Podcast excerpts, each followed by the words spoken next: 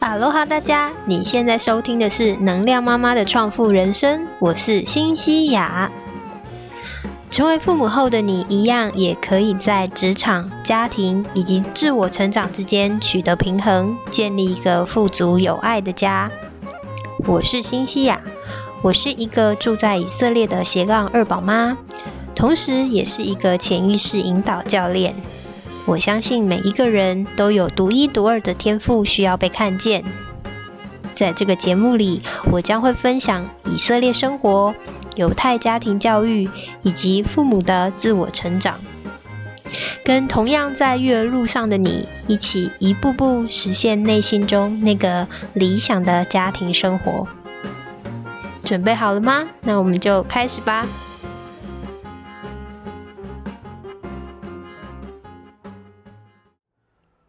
哈喽，哈大家，我是新西亚，好久不见啦！不知道大家有没有想念我，还是我自己觉得应该会有人想念我。好，那经过了半年的休息的时间呢，我现在又重植了麦克风，嗯，也想来跟大家分享一下我的新的阶段、新的人生。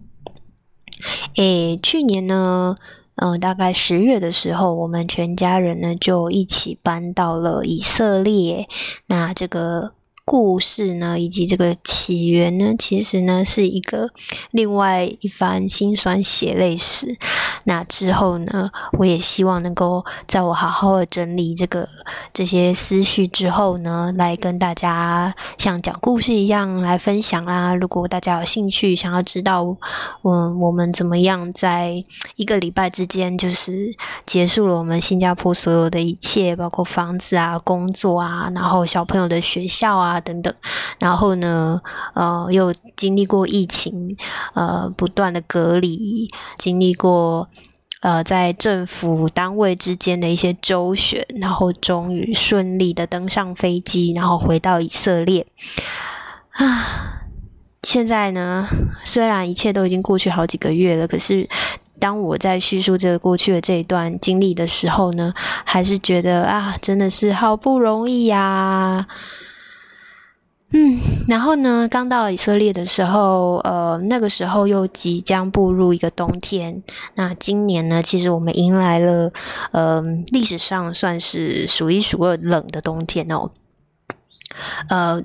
我们为在的这个城市呢是海法，那也是我婆婆啊公公他们住的城市。那这个海法这个城市呢，它呃是以色列的第三大城市，然后它是一个港口，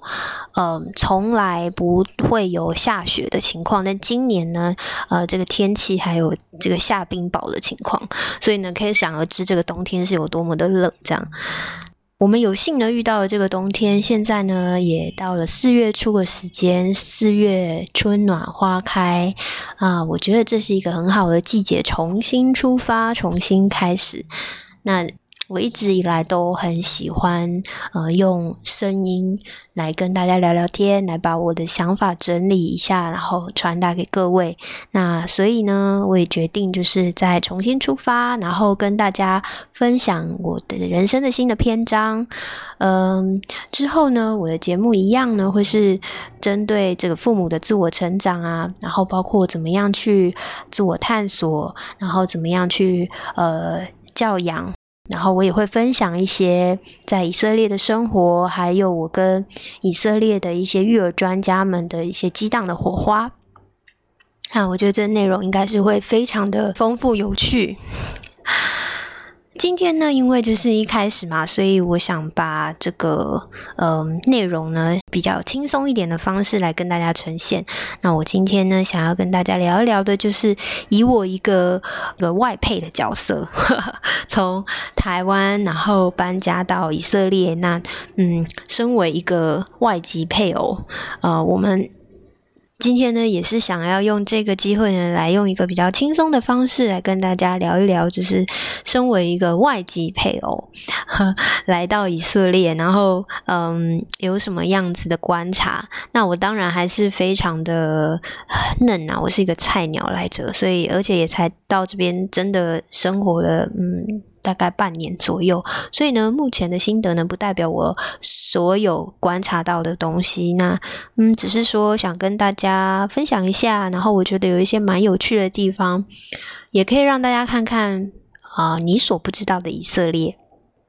我整理了几点，就是我觉得以色列，你应该说，我们先看看我们之前对于以色列的一些有哪些刻板的印象。那大家大概可以想象得到，就是说以色列呢，其实他你在嗯。不管是报章杂志也好啊，或者是新闻报道也好，其实都会发现说，它是一个已开发的国家。那以这个创新创业著名。那大家都知道，以色列其实是一个犹太民族的国家，也就是说，它大部分的呃国民都是犹太人。那还有一些少数的阿拉伯人这样。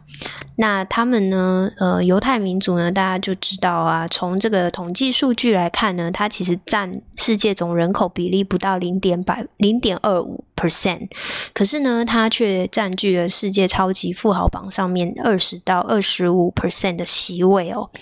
然后呢，也控制了全世界百分之六十的财富。另外一点呢，就是他们的智商也非常的高，呃，在这个诺贝尔奖的比例上面呢，它有高达百分之十七 percent 都是犹太人得到这个诺贝尔奖，而且他们在创新创业的部分呢，大概平均每三个以色列人就会有一个会是创业家，所以大家可以看到，他这个整个国家的这个氛围，还有这个国家的这个成就呢，其实是大家是有目共睹。那如果提到这些数据，光是从看到这些数据，第一个印象，你会觉得它是一个什么样子的国家？大家可以现在给自己三秒钟的时间去想一想。嗯，老实说呢，在我来到以色列之前呢，我觉得哇，这样子这么厉害的民族啊，那他们一定就是啊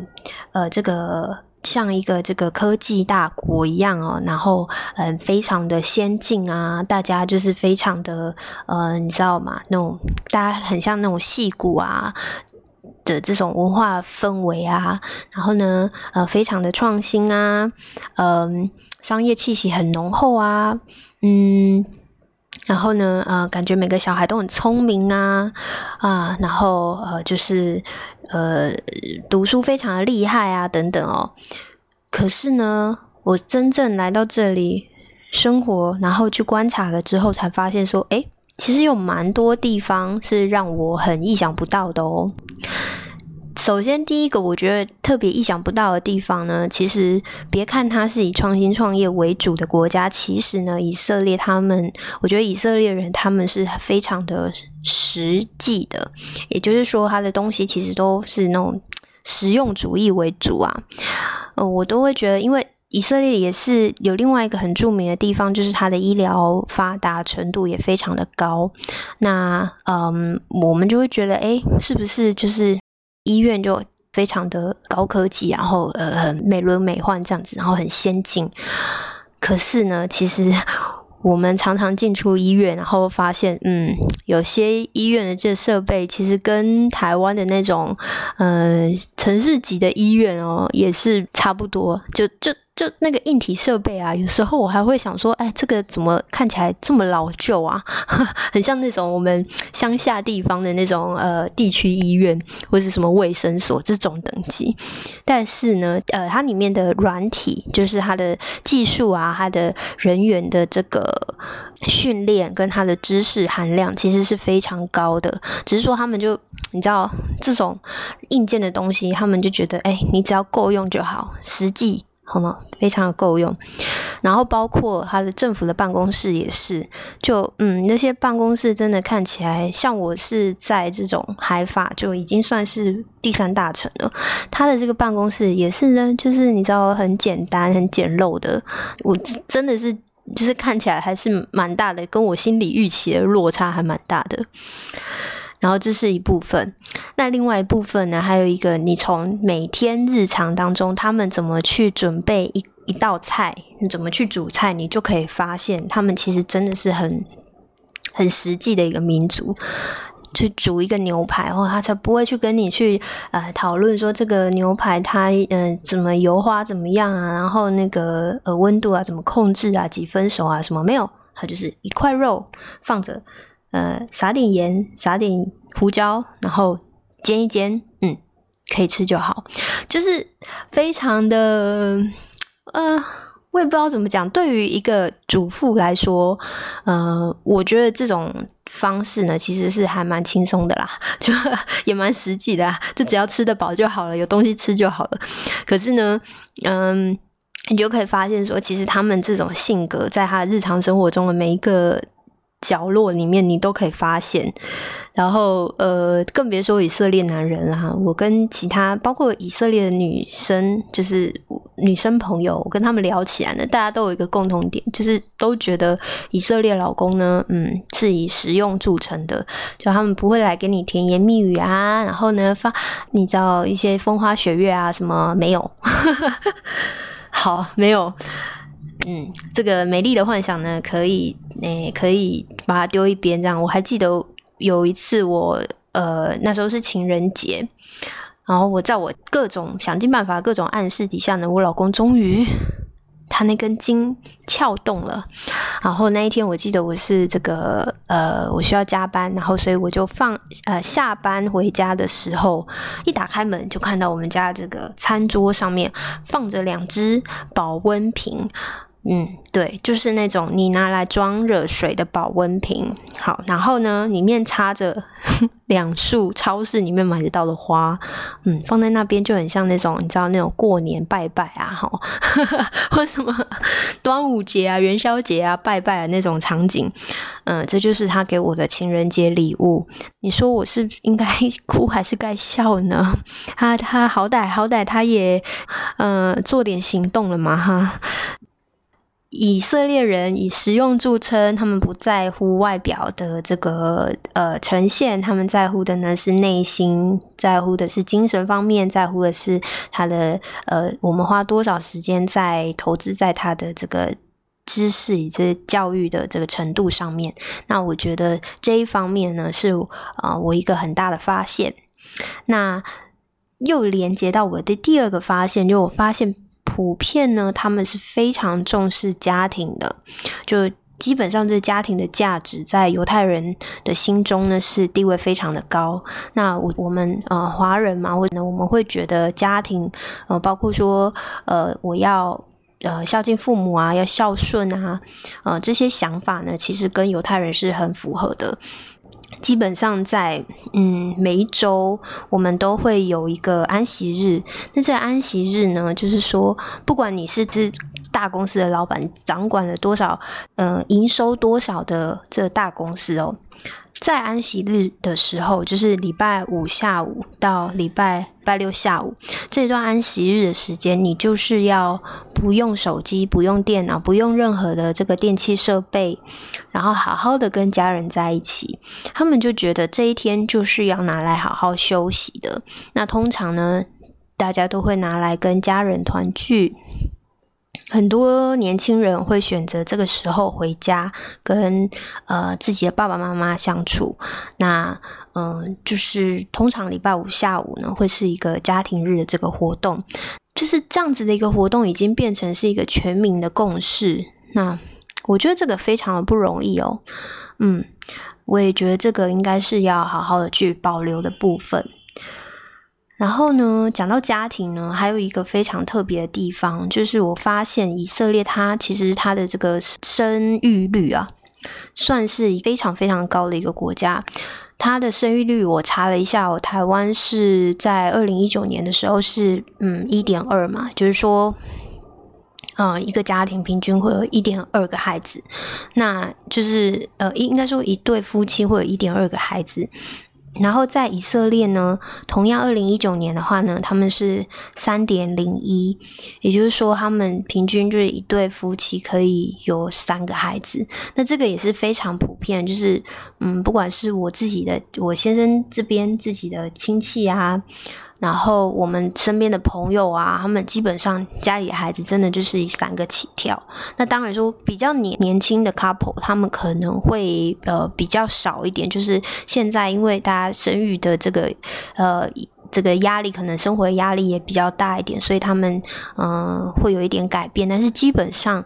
两个到三个孩子是非常非常普遍的。那再加上他的这有另外一群。族群呢是属于宗教呃比较虔诚的这一群族群呢，他们呢是不做节育的，也就是说他们是家里面你可以七八个孩子、五六个孩子，这个是非常常见的。那这个当然是属于就是比较虔诚的这个比较虔诚的这这一群的人民哦。那普通的家庭大概是两到三个孩子，所以整体看起来。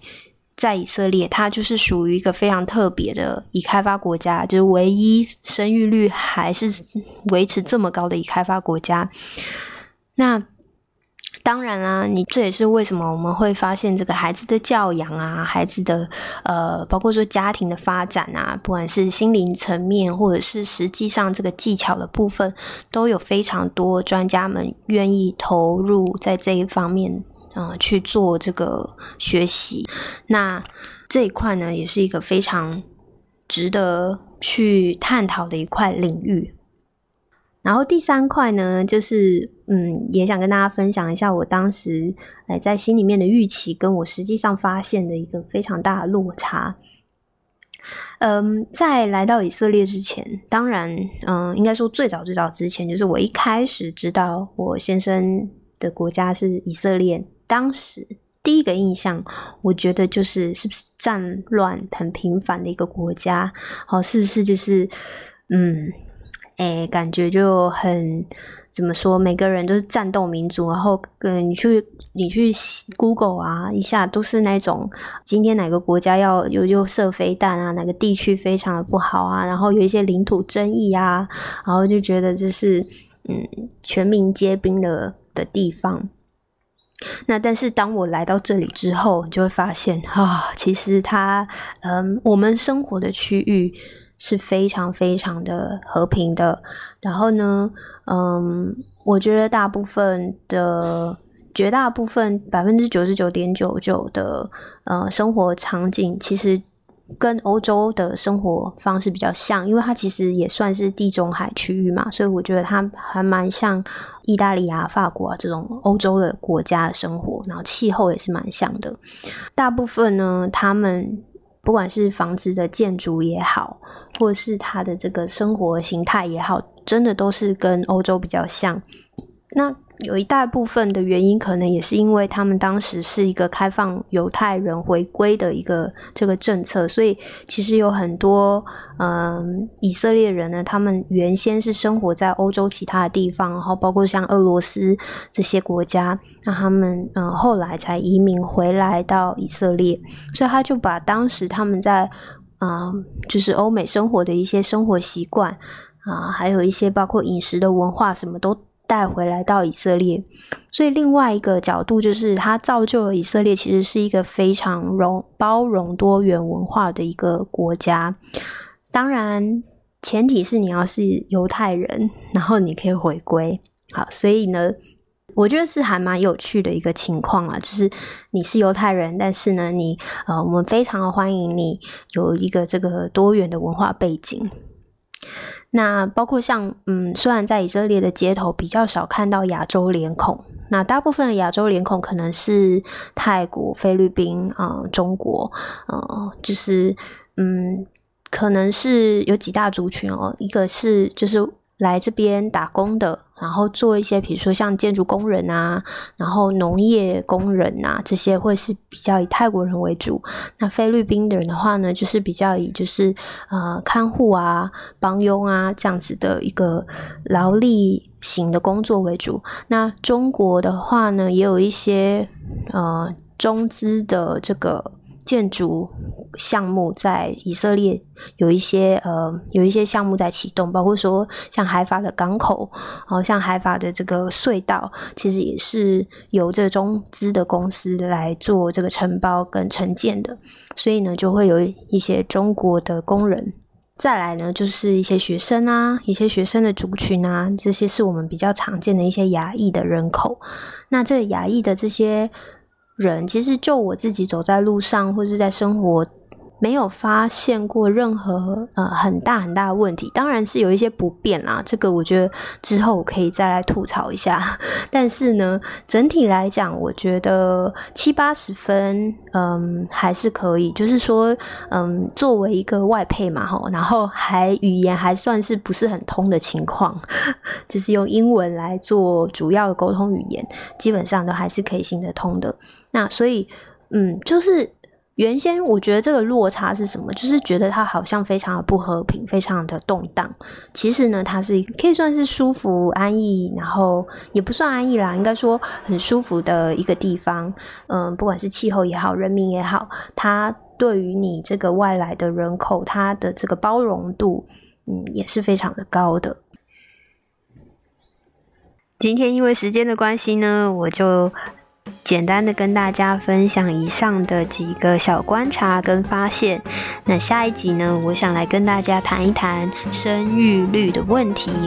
既然呢，以色列是属于这个少数一数二已开发中国家，还是维持高生育率的地方哦。那有什么地方是我们可以值得来学习的？身为这个生育率数一数二低的台湾，我们可以呢有什么地方来作为借鉴呢？嗯，如果呢你对于这一类的话题，以色列的生活，还有这个犹太家庭教育以及父母的自我成长有兴趣的话呢，都欢迎订阅我的节目，也欢迎你把这个节目分享给有需要的朋友哦。那我们就下集见喽，拜拜。